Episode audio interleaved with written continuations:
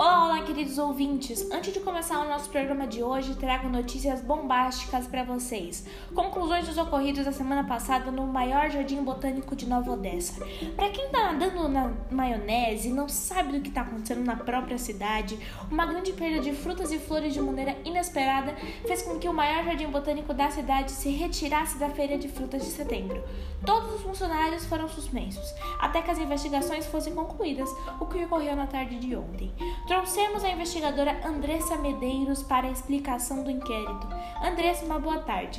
Boa tarde, Vitória. É um prazer estar no seu programa para noticiar a conclusão do que houve de primeira mão. Bom, sem mais delongas, o acontecimento foi de fato criminoso. Houve uma tentativa com sucesso, como podemos ver, de sabotar a competição do Jardim Plantário com uma podridão apical provocada.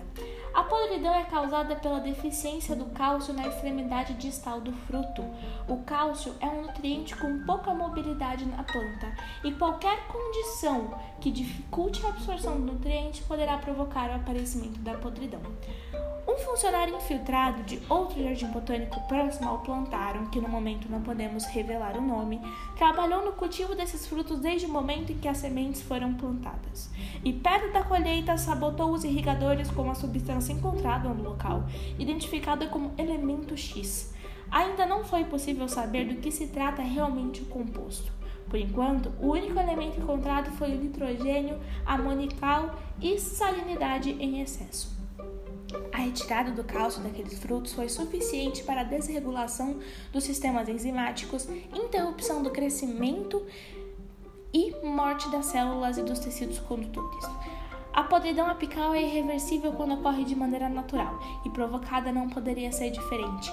A contaminação foi tamanha que fizeram com que o solo ficasse infértil. O funcionário encontra-se nesse momento sob nossa custódia para que o processo seja encaminhado ao juiz e não temos nenhuma liberação de pagamento de fiança previsto para essa semana.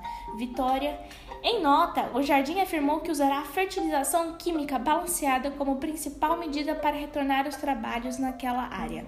O Jardim, vo o jardim voltará a funcionar no próximo domingo, mas a área onde o crime ocorreu permanecerá isolada.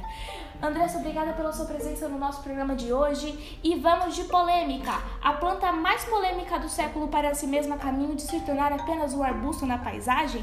Vamos para o intervalo e voltamos com a resposta. Tchau, tchau!